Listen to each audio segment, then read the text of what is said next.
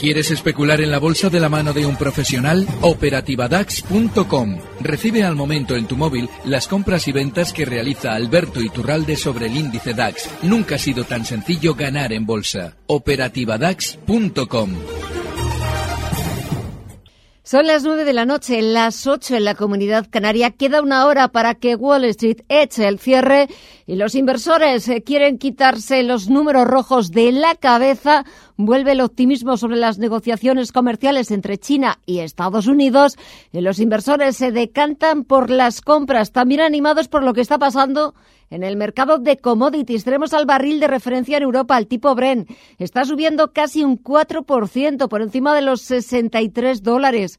El futuro del West Texas, el de referencia en Estados Unidos, sube un 4,35% en los 58,54 dólares. Os echamos un vistazo a los indicadores norteamericanos. Tenemos al Nasdaq 100 en los 8.312 puntos, un 0,7% arriba el SP500, un 0,82 es lo que está subiendo en los 3.118 puntos y el Dow Jones de Industriales que gana más de 200 puntos, un 0,76% hasta los 27.711.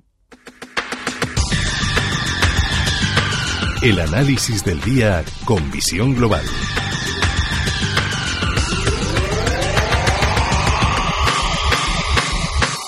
Y volvemos a saludar a Alberto Iturralde, analista independiente. Buenas noches. Muy buenas noches, Gemma. A ver, venga, continuamos, que lo habíamos dejado a las 8 de la tarde, continuamos, venga. Eh, a las 8 comentábamos de refilón algo que ya veníamos adelantando durante estas semanas, y es que hace un par de meses se filtró, el Trump, no se recuerdo quién, quién, quién fue el que adelantaba que la cumbre, eh, para llegar a una conclusión de la crisis comercial con China, se iba a producir a mediados de diciembre. ¿Qué pasa? Que había un factor importante que de refilón aparecía en la escena bursátil, que era la salida a bolsa de Aramco. Y dada la casualidad de que Aramco, una vez que había iniciado su calendario de salida a bolsa el 17 de noviembre, nos decía que la apertura de cotización se iba a realizar el 11 de diciembre. Cuando una empresa sale a bolsa, elige siempre un buen momento de mercado para lograr el interés de los inversores que acuden a comprar lo que otro está queriendo vender. Durante estos días hemos visto un caso flagrante. Flagrante digo porque se ha vendido a la comunidad inversora como una oportunidad de financiar eh, actividades más tendentes a lo sostenible, renovable, tema de o la luz. Lo habrán visto durante estos días el éxito que ha supuesto esa salida a bolsa. Cuando una salida a bolsa es un éxito, significa que su núcleo duro, en este caso seguramente son los tres chicos estos que andan eh, de bolos por todas las emisoras de radio, han conseguido vender la parte que querían vender. Es irrelevante que se queden con una buena parte del capital de la compañía, porque aunque una compañía aparentemente tenga una valoración revestida de realidad, la realidad es que esa valoración es tremendamente subjetiva y obedece al interés que el mercado muestre por la salida a bolsa. Si muestra una mayor, un mayor interés por la salida a bolsa, lo que se intenta es siempre inflar el precio el máximo posible para vender este núcleo duro, estos tres señores, y si te he visto, no me acuerdo. Eso es lo que normalmente es una salida a bolsa. Ustedes no están dando dinero a nada renovable, le están dando dinero a estos señores, a sus cuentas particulares no están invirtiendo en nada teóricamente que mejore el medio ambiente. Están comprando lo que estos señores venden. Bueno, pues eso mismo es lo que hacía la familia Saudi con Aramco, cuya cotización, repito, iba a ser el 11 de noviembre. Bueno, perdón, el 11 de diciembre, comenzaría, comienza dentro de una semana. Bueno, pues se hace coincidir esa entrada al mercado con dos factores clave. Uno, el de las reuniones de Donald Trump con China para intentar solucionar esas crisis comerciales y una subida fortísima del petróleo que se está produciendo ya y que tiene como objetivo facilitar la entrada en bolsa de esta compañía. También lo comentábamos en su momento, que normalmente este tipo de salidas a bolsa que tienen mucho que ver con un sector concreto, intentan producirse siempre cuando el elemento clave de ese sector concreto, en este caso el petróleo, esté en una sensación, esté generando una sensación de bonanza generalizada. Es decir, haya subido. Pasó en su día también cuando también otra familia árabe quería sacar a bolsa en España a CEPSA. Bueno, pues eso nos permitió adelantar que seguramente en tal mes y en tal semana el petróleo estaría arriba. Bueno, pues tal cual pasó entonces y seguramente tal cual va a pasar ahora. Con lo cual, hay que tener, eh, durante estos días seguramente hay que estar tranquilos en el mercado porque lo más normal es que la bolsa continúe subiendo. Hay un dato clave en el recorte que hemos vivido en los índices americanos durante estas sesiones. Y es que la caída del SP, esa caída rápida de dos sesiones que hemos tenido, se veía acompañada con un mínimo incremento del VIX. Es muy importante este dato porque si esa caída se hubiera visto caída del índice se hubiera visto acompañada por un incremento exagerado del VIX, que les voy a dar el dato, llegó a marcar como máximo el VIX en la sesión de ayer justo 18 puntos, bueno, pues si hubiera sido mayor el aumento, por ejemplo, si hubiera llegado hasta zonas de 25, lo que estaría anticipando es que esa caída había venido seguramente para quedarse durante más días. No ha sido así. Con lo cual, los indicios que hay en la mesa ahora mismo son los de que probablemente el mercado, hemos visto un recorte que va a continuarse durante las próximas semanas con una cierta sensación de bonanza, es decir, subidas tranquilas, cuanto más tranquilas seguramente más van a durar, si se producen con mucha velocidad, lo que está implicando es que quizás pudiéramos tener de aquí a unas semanas un techo de mercado, pero si son tranquilas, es decir, con baja volatilidad, lo normal es que tengan mucha más eh, consistencia. Eh, tendremos que estar muy atentos a esa posible resolución de la crisis comercial con China.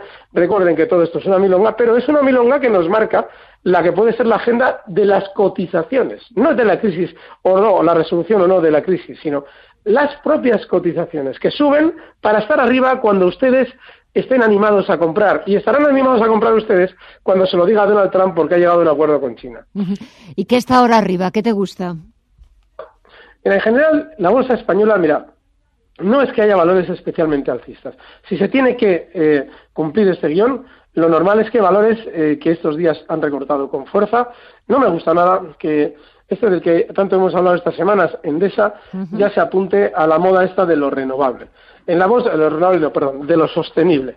Eh, en la bolsa no hay otro criterio que se deba utilizar que el del beneficio puro y duro. Ustedes, eh, cuando les vengan con el rollo sostenible, lo único que les están intentando eh, tocar es la fibra de la moralidad y de la imagen externa. Eso de que, hombre, pues mira, tengo cuatro duros, los meto en algo sostenible. Eso no sirve para nada, porque les recuerdo que cuando ustedes compran parte de una compañía, se la compran a otro, su dinero va a otro. Y si la empresa está mal, esa cotización va a ir a la baja, sea sostenible o no. A ustedes lo que les interesa es que las tendencias sean alcistas y muchas de estas empresas no tienen esas tendencias alcistas. Endesa, que se está apuntando a esta moda, sí está alcista. Ha tenido recorte durante estas últimas sesiones, además muy rápido, desde la zona de máximos en 24.95 hasta marcar unos mínimos ayer en 23,83. Esa zona probablemente ha sido de mínimos para unas cuantas sesiones. El rebote de hoy la ha llevado hasta zonas de 24,23. Se puede estar en Endesa por dos razones. Primera, porque probablemente ese recorte puntual eh, haya finalizado. Y segundo, porque su tendencia de largo plazo es alcista. Merece la pena apostar por una compañía que tiene esa tendencia. Repsol, hay algo muy importante con Repsol. Yo he repetido durante estos meses que yo tengo una eh, pequeña participación de, mi cartera bajista en Repsol y que es una participación, una, una operación tranquila a largo plazo. Sin embargo, lo más normal es que Repsol durante estos días rebote. La razón es muy sencilla. Repsol había sido justo después de las elecciones españolas uno de los grandes, probablemente de entre los grandes, el que más había recortado. ¿Qué pasó? El lunes pasado, ya cuando tenía un recorte enorme del 8% acumulado, pues nos salían a decir desde Repsol que había que eh, aumentar 4.800 millones de pérdidas por aquello de que en el, atentos, en el 2050 van a ser más sostenibles, o no sé qué pretenden hacer para el 2050, pero fiado a 31 años, esto en bolsa no tiene ningún sentido. De manera que lo más lógico es que esa noticia nos la hayan contado porque querían subir, querían darnos una sensación negativa de pérdidas para el resultado de 2019 antes de un rebote que ya se está viendo acompañado de las subidas del petróleo. Con lo cual, los cortos puntuales, ahora en Repsol, el que especule en el corto plazo, no tiene que estar corto. Lo más normal es que eh, tenga algo más de rebote. Yo seguiré corto porque es, como comenté en su momento, una muy pequeña parte de mi capital y es una operación tranquila a largo plazo. ¿Y en Estados Unidos? ¿Te ha llamado algo la atención? Sí, todas las empresas importantes, las que están muy alcistas, han tenido un recorte fuerte, todas. Hay algo, hay algo clave en el caso, por ejemplo, de Apple. Es muy importante ver si eh, nos siguen estos días atrás oía, no sé si era Goldman Sachs, siempre suelo apuntar a Goldman Sachs cuando oigo unas opiniones, porque me dan lo mismo si se llama Goldman Sachs, Merrill Lynch o cualquier otra cosa, son todos lo mismo. Decían que eh, Apple debería valer, creo que un 20% menos, decían, bueno, pues ese tipo de recomendaciones se hace para que esa entidad pueda comprar títulos, porque probablemente un cliente preferente quiere entrar comprador en el mercado, y un fuerte volumen a la compra desplaza al alza el precio y va en nuestra contra si queremos comprar. Nos interesa comprar lo más bajo posible. De ahí que se diga que tal o cual valor tiene una, eh, una infraponderación por parte de tal compañía o vale un tanto por ciento menos de lo que cotiza en el mercado. Lo más normal es que Apple, que tiene relativamente baja volatilidad, continúe subiendo durante los próximos meses, aunque parezca increíble y aunque dé vértigo. Los mínimos que ha marcado en estas sesiones, justo en esa zona 256,40, es un stop fantástico. Si alguien quiere entrar en Apple, estaba cotizando en 262,92, ese stop en 256,20. ¿Y para 2020, qué le pides? Mira, que Friedman deje de dar guerra con día, que no nos intenten colocar salidas a bolsas como la de Olaluz, que es un tipo de ñoñez total, ese tipo de cosas que no traten de tontos a los inversores, aunque a veces me planteo que si nos tratan de tontos por algo será. Y bueno, pues como eso sé que no lo voy a conseguir, estaremos tú y yo el año que viene dando guerra para intentar que a los nuestros no les engañen. Alberto Iturralde, analista independiente. Gracias, buenas noches, hasta la próxima. Gracias, un fuerte abrazo. Recibe al momento las operaciones de Alberto Iturralde vía SMS en tu móvil. Operativa DAX.com.